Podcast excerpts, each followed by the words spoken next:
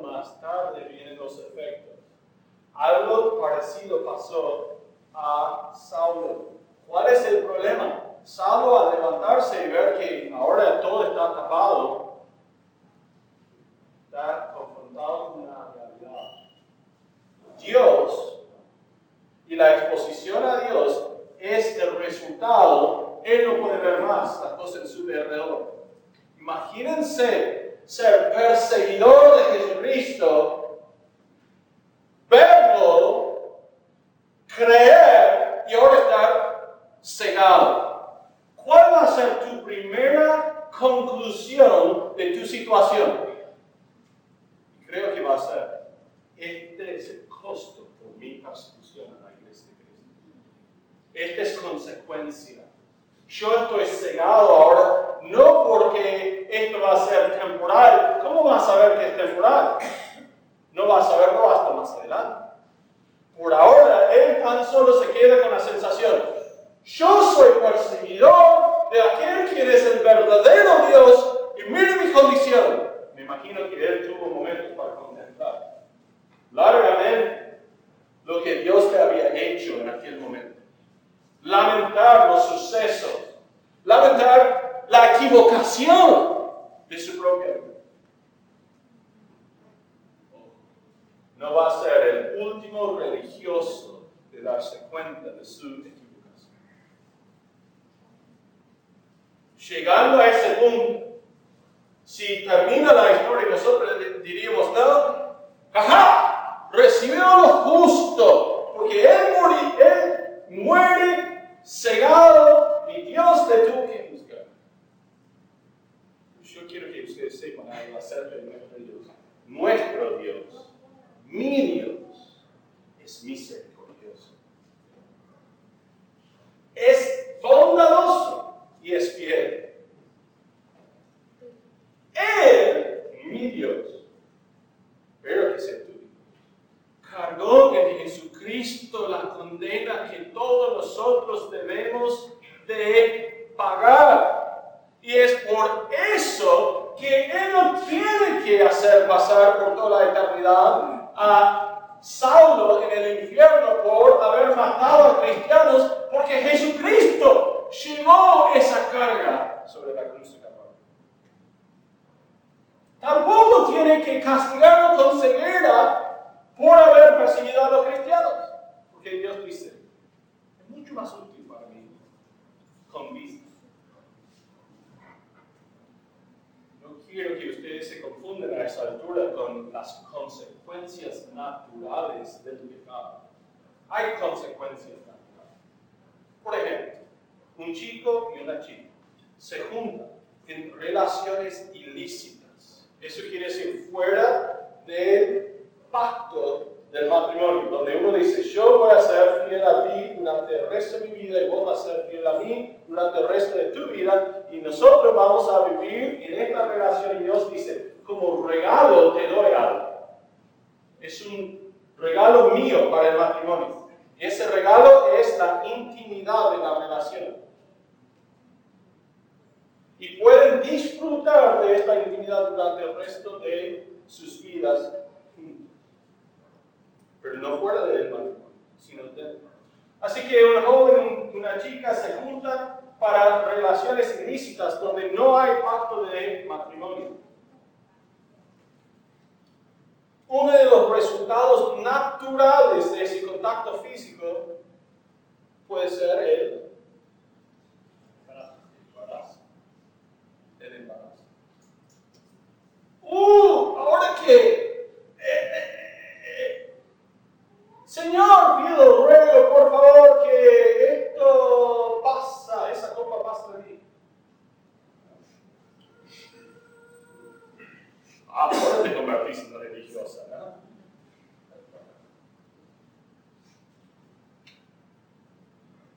Consecuencia natural. Consecuencia.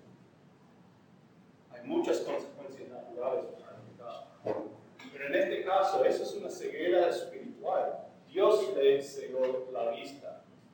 Pero pobre Saulo no sabe por cuánto tiempo. Se levanta y le metieron en Damasco, guiado por la mano. Pueden imaginar, ahí viene Saulo. Saulo es este hombre que es, capaz, es capitán de la guardia, en el sentido de que él va a la puntera para perseguir a los cristianos, tiene sus cartas, tiene a Damasco así nomás, él está acercándose, dice el texto, y ¡pum! Todo cae. Y ahora pobre ni siquiera puede guiarse para encontrar Ojo, cristiano, debemos estar muy, muy entusiasmados esta mañana de saber que nuestro Dios puede hasta inclusive cegar a nuestros enemigos si sea necesario. Así que Él puede llegar a la puerta de nuestra casa, aún intentando hacernos mal. Acuérdense de Lot. Mi pobre Lot estuvo allí en Sodoma, en Gomorra, y cuando los malvados quisieron hacerle daño a él y a, sus huéspedes, ni siquiera pudieron encontrar puerta por la ceguera de Hermanos, viendo este texto, pobre Saulo está siendo guiado por la mano, ahora reducido.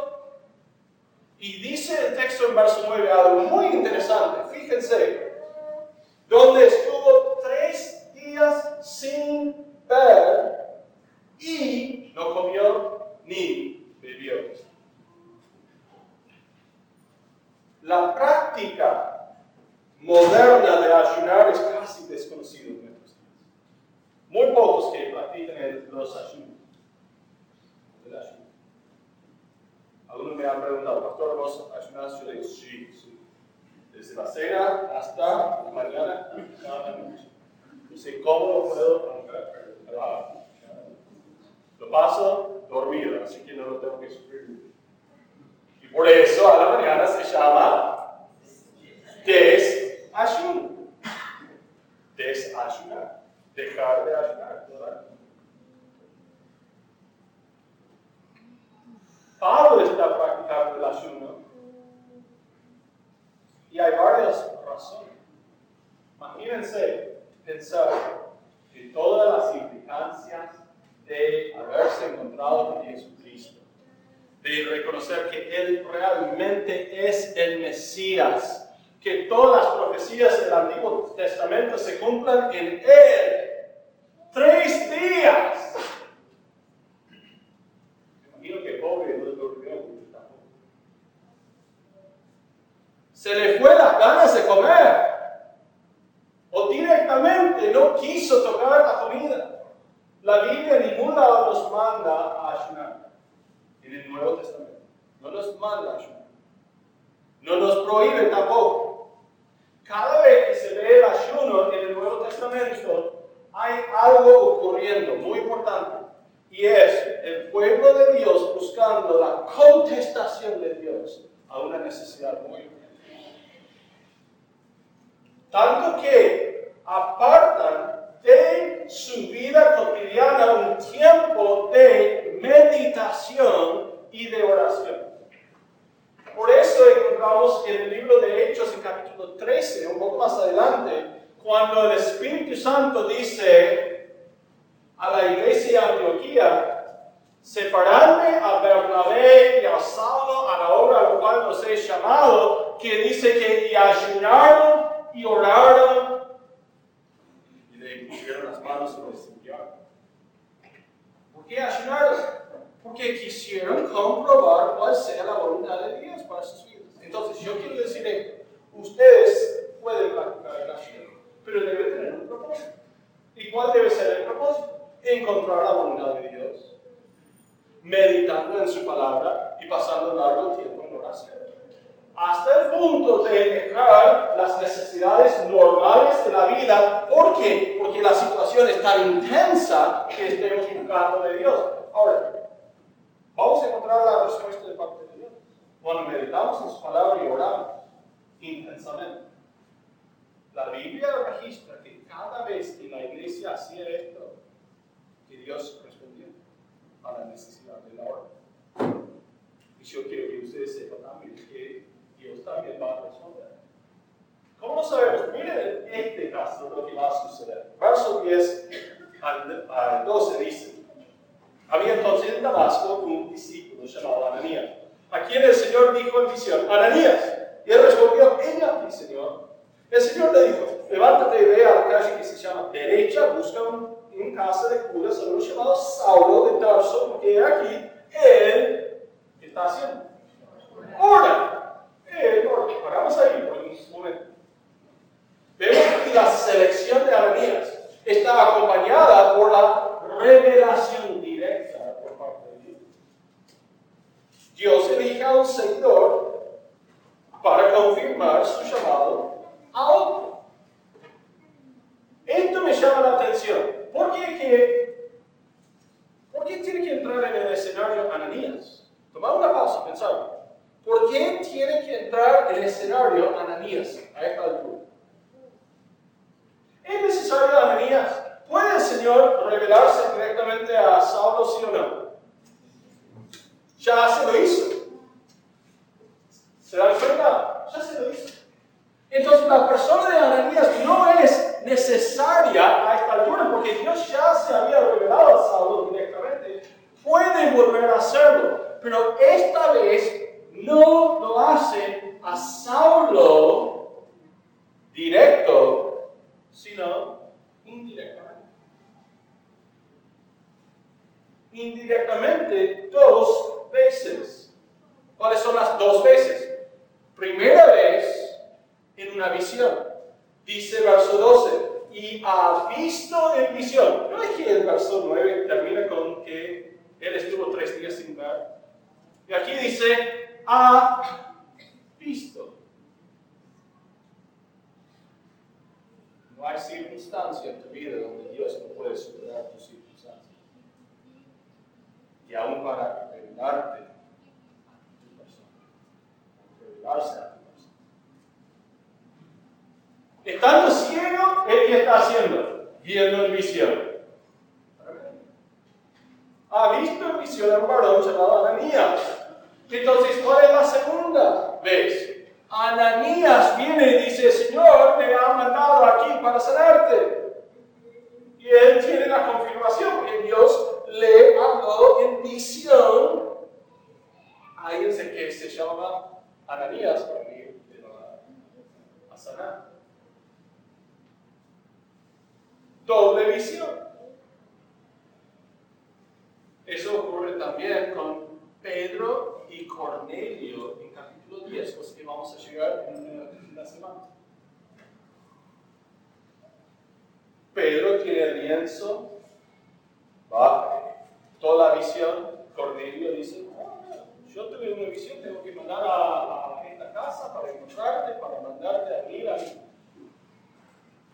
Dios puede confirmar su llamado a través de su pueblo y su palabra.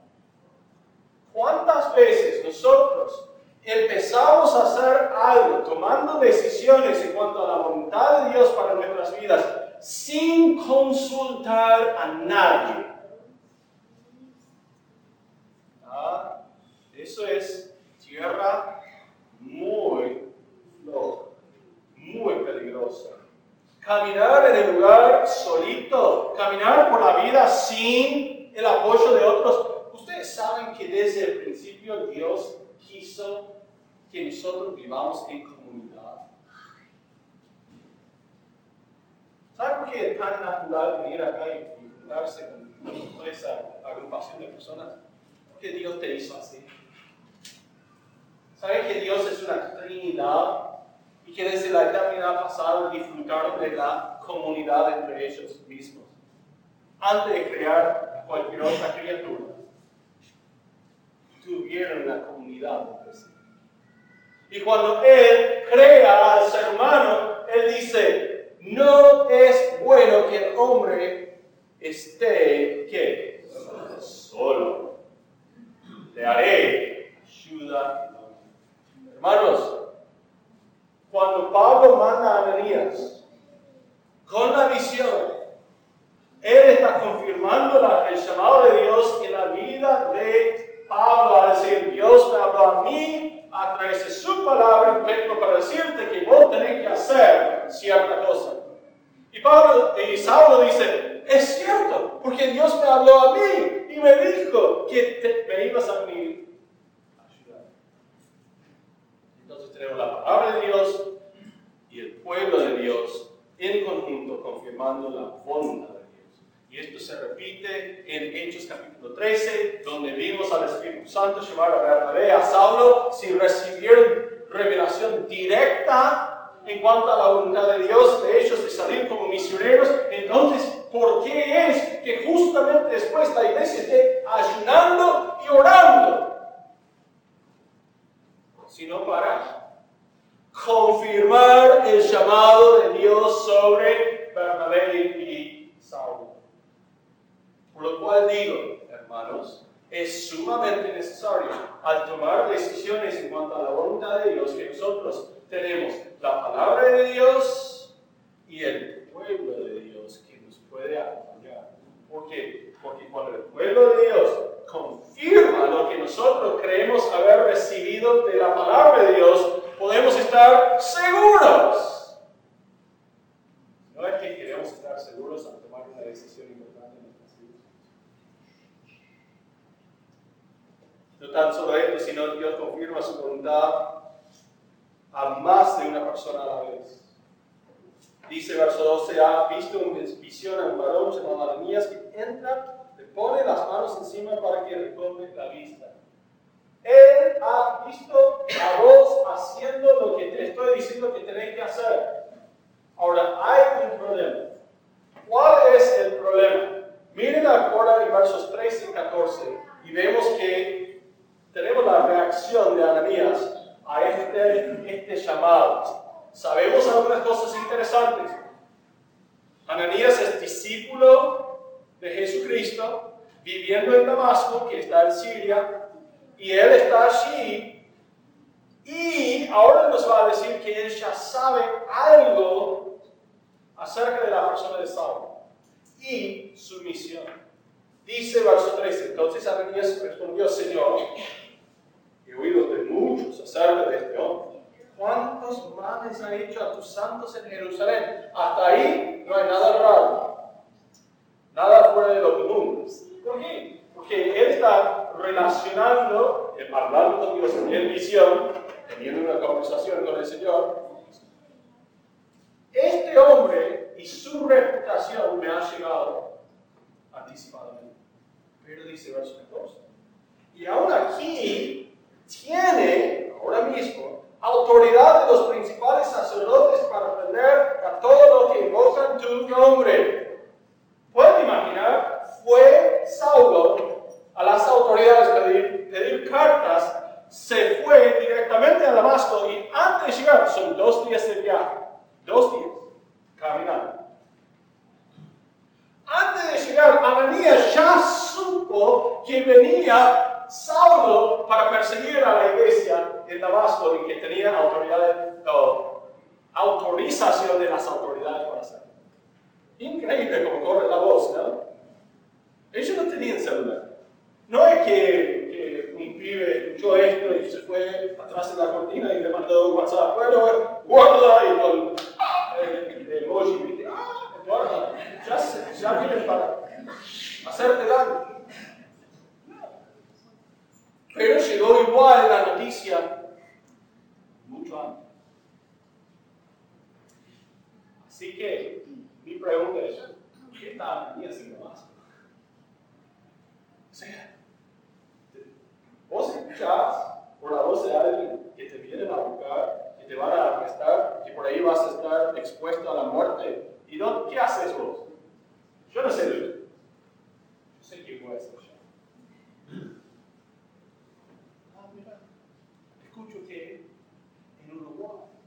también hay personas inconversas que necesitan Chicos, hay unas cosas que a más te gustan, suben al auto. Nos vamos. ¿Tenemos los pasaportes? Vamos. ¿No? Está todavía. Está a la puerta de la ciudad. Saulo. Ahora está adentro. Y Ananías dice, sí, he escuchado de este hombre. Escucho que Él viene a nosotros, siendo discípulo de Jesucristo? ¿Por qué va a temer lo que el hombre puede hacer a nosotros? ¿Qué confianza? Dios va a traer que intervenir. ¿A dónde voy? Dios me acompaña aquí, allá. No estoy diciendo que no hay momentos de prudencia donde tenemos que inclusive en la vida de Saulo, hubo momentos de prudencia, donde ellos tuvieron que bajar del canasto de las mismas puertas o murallas de Damasco e huirse. Tuvo que huirse de las autoridades religiosas en Jerusalén. Varias oportunidades tuvo que huirse. Hay prudencia. Pero en este caso, Ananías dice, no está viniendo directamente a mí. Entonces, voy a esperar al Señor hasta que me dé más instrucciones. Y ahora vienen las instrucciones. ¿Y cuál es su respuesta? ¡Eh! Bien, ordeña. ¡Eh! Pero este, este, este viene para hacernos daño.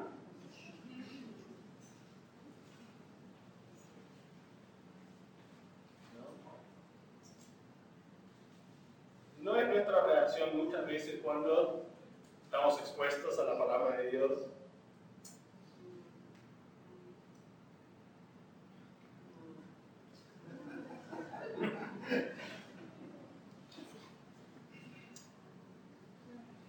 Esa parte no.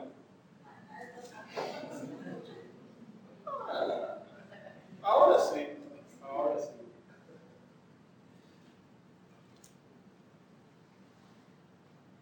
tenemos que tener cuidado. El texto de Dios no es algo donde vamos eligiendo, no es opcional, es vida. Es vida en abundancia.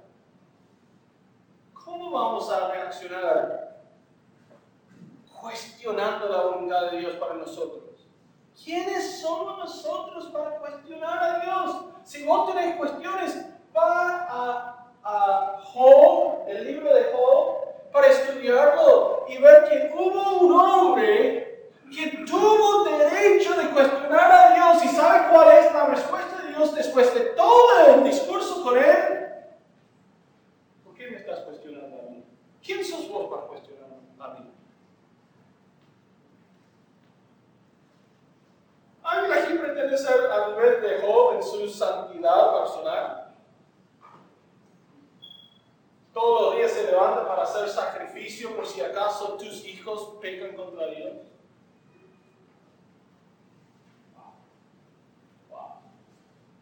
¿Qué ejemplo? Y cuando Dios le manda circunstancias horribles, Él dice, yo no entiendo, pero le voy a preguntar a Dios, Dios, ¿por qué me mandas esas circunstancias? Según yo entiendo, no he hecho nada para merecer. A lo cual Dios dice, ¿quién sos vos para cuestionar a mí? Por la gracia de Dios, Job responde, yo no soy nadie. Perdone la interrupción, la interrogativa. Perdone. No, lo dejo, no pasa nada. No pasa nada.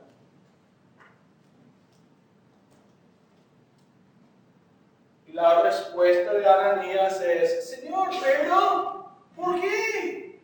Este es un perseguidor. ¿Por qué le voy a sanar de los los ojos? ¿Por qué le vamos a hacer algún beneficio si es de hacer daño a nosotros? Ahora, yo quiero que ustedes vean aquí que él no está cuestionando la voluntad de Dios, más que está respondiendo naturalmente con una pregunta. Y mire cómo Dios responde. Y sabemos que esto no es una, un caso de desobediencia por parte de Ananías, sino su cuestionamiento viene por la naturaleza de la petición de Dios. Mire el verso 15 y 16. El Señor le dijo, ve, ve, hacedlo, no cuestiones, vaya, ve, porque instrumento escogido me es este. Daríamos nueve minutos para terminar el Hermanos,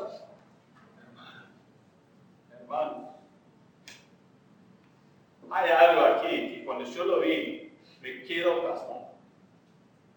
Yo digo, uh, duele. Dios alguna vez te pidió a vos que vos hagas algo a favor de otro para que el otro sea el premiado.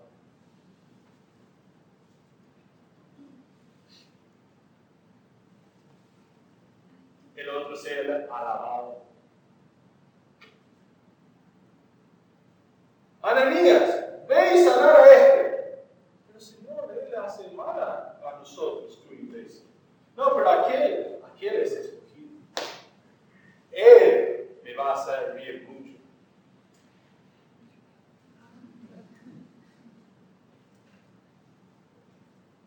Me quiero decir un plan. Vamos a ver más adelante la reacción de Ananías. Lo que vamos a encontrar es la reacción de cualquier discípulo fiel al Señor. Que es, Él tiene que crecer. Yo tengo que guardar. ¡Uh! Duele decirlo, ¿no? Duele. Él tiene que crecer. Yo tengo que menguar. Bueno, no sé cuándo. Oh, eso fue demasiado. Ya no más antes. Ay, ay, ¿Quiénes somos nosotros? Barro. ¿Qué debemos estar haciendo? Sirviendo al beneficio de nuestro Señor. Pero a veces el servir al Señor no significa un título, un lugar de prestigio. A veces incluye implica sacrificio y dificultad el resto de nuestras vidas, por lo cual algunos de nosotros no, hemos, no nos hemos levantado para alcanzar el pueblo argentino. El pueblo argentino sigue estando esperando, gimiendo bajo el yugo de su pecado, rogando a Dios por alguna alivio vos tenés la respuesta. Y seguís diciendo, no, pero si me, me mostrás todas las cosas, mis demandas, en mi lista para poder seguirte a ti, Señor, yo te sigo, pero tan solo después de que vos me asegurás que esto va a estar bien, esto va a estar bien, esto va a estar bien, esto va a estar bien. Y cuando yo puedo ver el principio del fin, después, ¿qué digo? Y el Señor dice, no, no, no, no, no, no, tan solo te voy a revelar ahora que yo soy capaz de utilizarte. Oh, y vas a sufrir mucho si decidís seguir.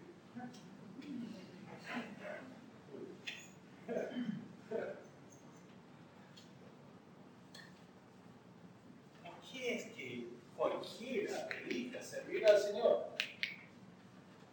Yo quiero responder. Porque después de muchos años en el ministerio de abandonar a mi madre y a mi padre, mis hermanos, mis hermanas, mis parientes y mi parentela, para asumir una nueva vida acá, Dios es fiel. merece nuestro servicio.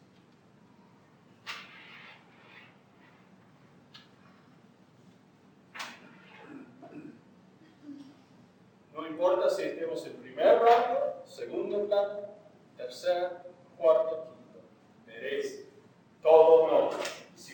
Servir para honrar a Dios, eso es lo que quiero hacer. Entonces, cuando Él te invita a formar parte de este gran plan de alcanzar a este pueblo y después de este pueblo, a los, pueblos linderos y después de los pueblos linderos hasta lo último de la tierra, y nosotros todavía sentados sobre nuestras manos diciendo, sí, pero yo no sé si esto es digno de hacer o no. Yo no sé si realmente quiere utilizar a mí o no. Yo digo, ¿quién está bromeando? ¿Qué estamos diciendo? Estamos salvos por la gracia de Dios. Obvio que Él quiere utilizarnos.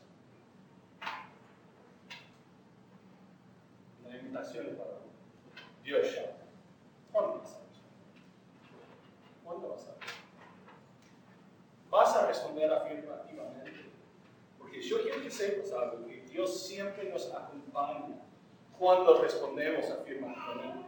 Miren versos 15 y 16 otra vez. El Señor le dijo, ve, porque instrumento escogido me es este. Romanos usa esa terminología para decir así, vasija de ira, instrumento, algo, receptáculo es para mí. En Romanos habla de un receptáculo de ira para ser derramado sobre las naciones parte de Dios. En este caso dice, Él va a ser un receptáculo especial para mí hacer algo. Miren lo que dice, para llevar mi nombre. Es una expresión muy rara en todo el Nuevo Testamento.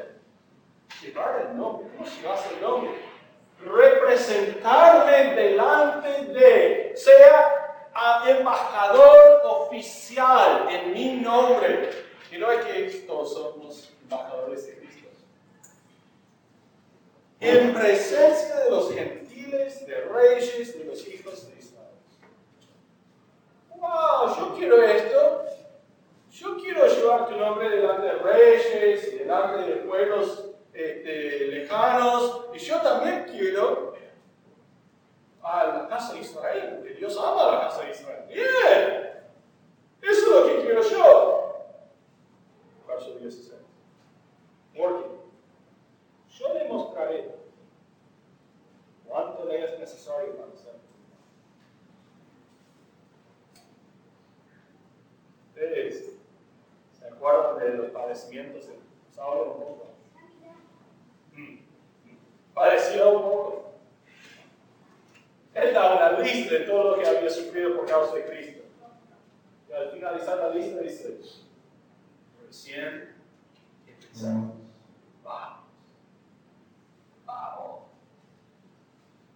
él llega a estar encadenado en Roma. Él dice, bueno, espero que no tienen vergüenza por mis cadenas. O sea, literalmente que todos me consideran un vil hombre.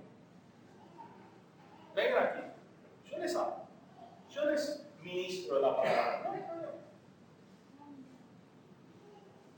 Esto no es nada. Estoy encadenado entre estos hombres. No me da mucha oportunidad para hablar de ese Cristo, así que Dios quiere. No hay problema.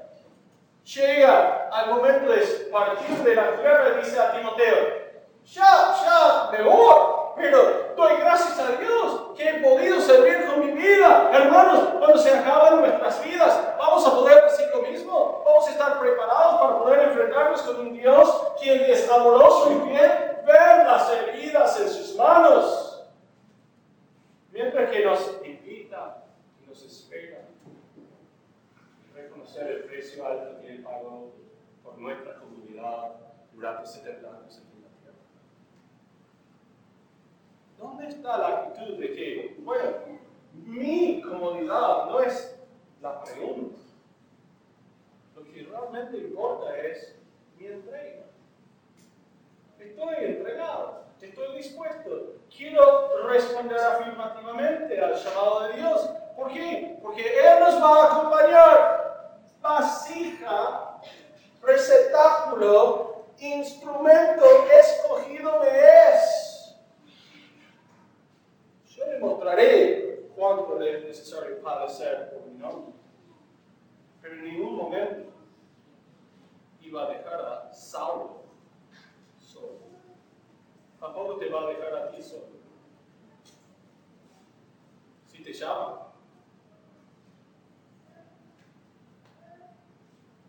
Yo doy testimonio, no hay que preocuparte mucho. ¿Por qué?